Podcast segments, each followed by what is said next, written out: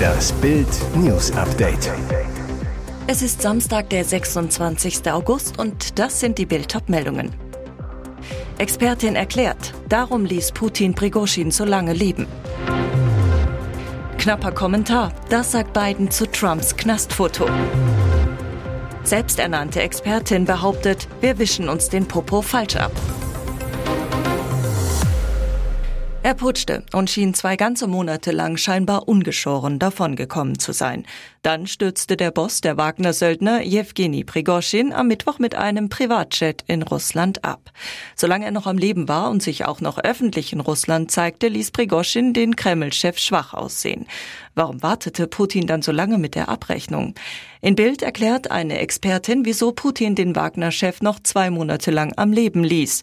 Es war kein Zufall, dass ausgerechnet einen Tag nachdem General Sergei Surovikin gefeuert wurde, Prigoschin und seine Leute starben, sagt Olga Romanova, Gründerin der Nichtregierungsorganisation Russland hinter Gittern zu Bild. Seit vielen Jahren kümmert sich die Menschenrechtlerin um Strafgefangene in ihrer Heimat. Der Kreml führte Ermittlungen gegen Sorowikin und andere Generale durch, die möglicherweise am Putsch beteiligt waren. Man wollte während dieser Ermittlungen Prigozhin nicht töten, um die Ergebnisse der Untersuchungen nicht zu gefährden. Trumps historisches Knastfoto ist dem amtierenden US-Präsidenten nur einen knappen Kommentar wert. US-Präsident Joe Biden hat das Polizeifoto seines Vorgängers Donald Trump erst nur kurz kommentiert. Ich habe es im Fernsehen gesehen, sagte Biden am Freitag am Rande eines Urlaubsaufenthalts an der US-Westküste auf Nachfrage von Reportern. Auf die Frage, was er von dem Bild halte, sagte der Präsident mit einem verschmitzten Lächeln auf dem Gesicht dann, gut aussehender Typ, wundervoller Typ. Trump hatte sich den Strafverfolgungsbehörden gestellt, nachdem im Bundesstaat Georgia Anklage gegen ihn erhoben worden war. Es geht um versuchten Wahlbetrug. Dort wurde ein Mugshot von dem Ex-US-Präsidenten aufgenommen. Das gab es noch nie. Trump ist der erste Ex-Präsident, der wegen einer Straftat angeklagt wurde und deswegen ein Polizeifoto von sich machen lassen musste. Das Bild dürfte in die Geschichte eingehen. Im Hamburger Stadtteil Borgfelde ist ein Mann auf der Straße von mehreren Schüssen getroffen worden. Um 22.38 Uhr wurden die Rettungskräfte in die Klaus-Groth-Straße gerufen. Zeugen sollen die Polizei alarmiert haben, weil sie Schussgeräusche gehört hatten und ein Mann auf dem Boden lag. Schnell trafen Polizei und Rettungskräfte mit einem Großaufgebot am Tatort ein, da in unmittelbarer Nähe am Berliner Tor die Feuerwache ist. Das Opfer wurde laut Polizei von zwei Kugeln in die Brust und ins Bein getroffen. Rettungskräfte brachten ihn in ein Krankenhaus, wo er kurz darauf verstarb. Der Tatort wurde weiträumig abgesperrt. Die Polizei suchte mit einem Spürhund nach dem möglichen Täter, leider ohne Erfolg. Auch die weiteren Fahndungsmaßnahmen führten nicht zum Auffinden des Täters. Die Hintergründe der Tat sind derzeit noch völlig unklar. Sie schippern Güter aus der ganzen Welt übers Wasser, verbrauchen Unmengen Marinediesel oder Schweröl und pusten im schlimmsten Fall gefährlich viele Abgase in die Luft. Deshalb überwacht das Bundesamt für Seeschifffahrt und Hydrographie derzeit per Schnüffeldrohne die Abgaswerte von Schiffen auf der Nordsee. Laut Caroline Abromeit vom BSH wurden bisher bei knapp 50 erfolgreichen Messungen sieben Verstöße gegen die gesetzlichen Grenzwerte festgestellt.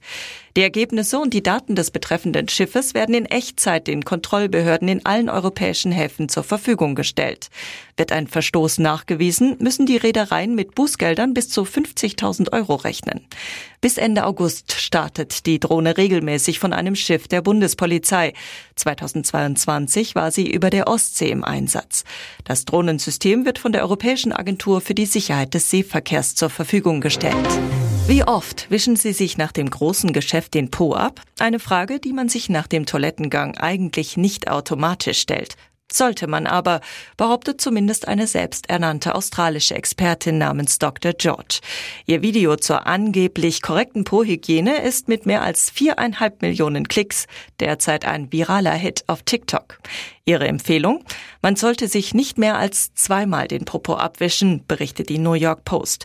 Wer nach dem Stuhlgang dreimal zum Toilettenpapier greifen muss, hat etwas falsch gemacht, nämlich den Kot zu sehr verschmiert. Mit der richtigen Presstechnik beim Stuhlgang lässt sich laut George dieses Malheur allerdings verhindern und die Anzahl der Wischvorgänge deutlich verringern. Und die geht so. Drücken Sie während des Geschäfts den Anus erst zu 20 Prozent, dann zu 50, 80 und am Ende zu 100 Prozent zusammen, sodass Sie ihn bis zum Ende Ihres Stuhlgangs nur viermal zusammengepresst haben. Das soll angeblich helfen, dass es richtig flutscht und am Ausgang des Schließmuskels nichts kleben bleibt, sodass am Ende zweimal Nachwischen mit Klopapier reicht. Und jetzt weitere wichtige Meldungen des Tages vom Bild Newsdesk. Weltmeisterinnenaufstand gegen Spanien-Boss, Riesenkrach in Spaniens Fußballnationalmannschaft. Nach Nationalspieler Borja Iglesias verkünden laut der Spielergewerkschaft FootPro jetzt 81 Spielerinnen des spanischen Verbandes, dass sie unter der aktuellen Verbandsführung nicht mehr für ihr Nationalteam auflaufen werden. Mit dabei alle 23 Weltmeisterinnen. Hintergrund, nach dem WM-Sieg von Spaniens Fußballfrauen vergangenen Sonntag gab Verbandspräsident Rubiales Nationalspielerin Jennifer Hermoso unvermittelt einen Kuss auf den Mund. Dieser sei spontan, gegenseitig und einvernehmlich gewesen, teilte Rubiales anschließend mit. In der Erklärung von Foodpro äußert sich auch Hermoso öffentlich. Ich möchte klarstellen, dass ich dem Kuss zu keinem Zeitpunkt zugestimmt habe. Ich dulde nicht, dass meine Worte in Frage gestellt werden, geschweige denn, dass Worte verwendet werden, die ich nicht gesagt habe. Opfer Nico warnte vor Rückfall von Uwe J. Kinderschänder missbrauchte mich und kam immer wieder frei. Warum kommt dieser Kinderschänder immer wieder frei? Nicht nur für Nico ein Skandal. Der junge Mann wurde gleich zweimal Opfer von Uwe J. Erst Ende 2010, dann anderthalb Jahre später, nachdem sein Peiniger wieder aus dem Knast gekommen war. Der 58-Jährige steht derzeit erneut wegen sexuellen Missbrauchs vor dem Landgericht Bochum. Als er in den Saal A015 kommt, versteckt er sein Gesicht. Der Triebtäter soll mehrfach rückfällig geworden sein. Diesmal wirft ihm die Anklage zwei Fälle vor. J soll ein Mädchen auf dem Kinderbett geschändet haben. Einen Jungen lockte er wohl mehrfach in den Wald, verging sich dort an dem Kleinen. Für den Missbrauch von Nico kassierte der widerliche Triebtäter am 24. Oktober 2014 fünfeinhalb Jahre Haft. Schon in diesem Prozess hatte man die Frage der Sicherungsverwahrung des Angeklagten besprochen.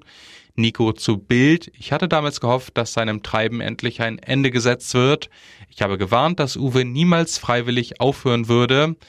J kennt keine Grenzen, wenn es darum gehe, seinen Trieb auszuleben. Er erscheine zunächst als ganz normaler Mensch, doch biete sich ihm eine Tatgelegenheit, zeige er sein wahres Gesicht. BVB-Manager und seine Tina waren ein Traumpaar. Kehl, Liebesaus nach 26 Jahren. Wenn der Alltag die Liebe frisst. Wieder ist eine Traumehe des deutschen Fußballs gescheitert. Bild erfuhr, nach 26 Jahren Partnerschaft haben sich Vizeweltmeister Sebastian Kehl und seine Frau Tina überraschend getrennt. Selbst enge Vertraute kennen diese Nachricht noch nicht. Ehe aus beim BVB-Boss. Tina ist mit den drei gemeinsamen Kindern bereits aus dem Familienhaus in der Dortmunder Gartenstadt ausgezogen. Auf Bildnachfrage bestätigten Tina und Sebastian übereinstimmend ihre Trennung. Ja, es stimmt, wir haben uns nach dieser lang gemeinsamen Zeit im Einvernehmen getrennt. Trotzdem werden wir auch in Zukunft weiter zusammenhalten, denn wir haben gemeinsam drei fantastische Kinder. Darüber hinaus werden wir beide uns nicht weiter äußern und bitten, die Privatsphäre unserer Familie, gerade im Interesse unserer Kinder, zu respektieren. Ur-Ur-Ur-Urenkel von Kaiserin Sissi heiratet bayerische Gräfin. Ein modernes Adelsmärchen. Es verspricht eine absolute Märchenhochzeit auf einem wunderschönen Schloss zu werden. Fast so wie aus den Sissi-Filmen der Ur-Ur-Ur-Urenkel von Kaiserin Sissi und Kaiser Franz Josef, Josef Albrecht von Habsburg-Lothringen, Erzherzog von Österreich, heiratet am Samstag seine Herzensdame, die bildschöne Sophie Gräfin von Schesberg. Wo auf Schloss Sünching in der Oberpfalz. Das Brautpaar gilt als modern, international und doch zurückhaltend. Kennengelernt haben sich die Adligen bei einem Geburtstag 2019 in Portugal. Die Verlobung fand ganz sportlich modern Ende 2021 in Chicago statt. Während eines Pittsburgh Steelers Spiels, das Lieblingsteam des Bräutigams, der selbst lange Zeit American Football gespielt hat. Die Familie des jungen Erzherzog, die Habsburger, gehörte mal zum wichtigsten europäischen Hochadel.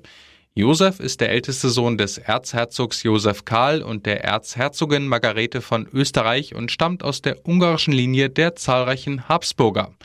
Adel verbindet, auch Gräfin Sophie entstammt einem alten Adelsgeschlecht.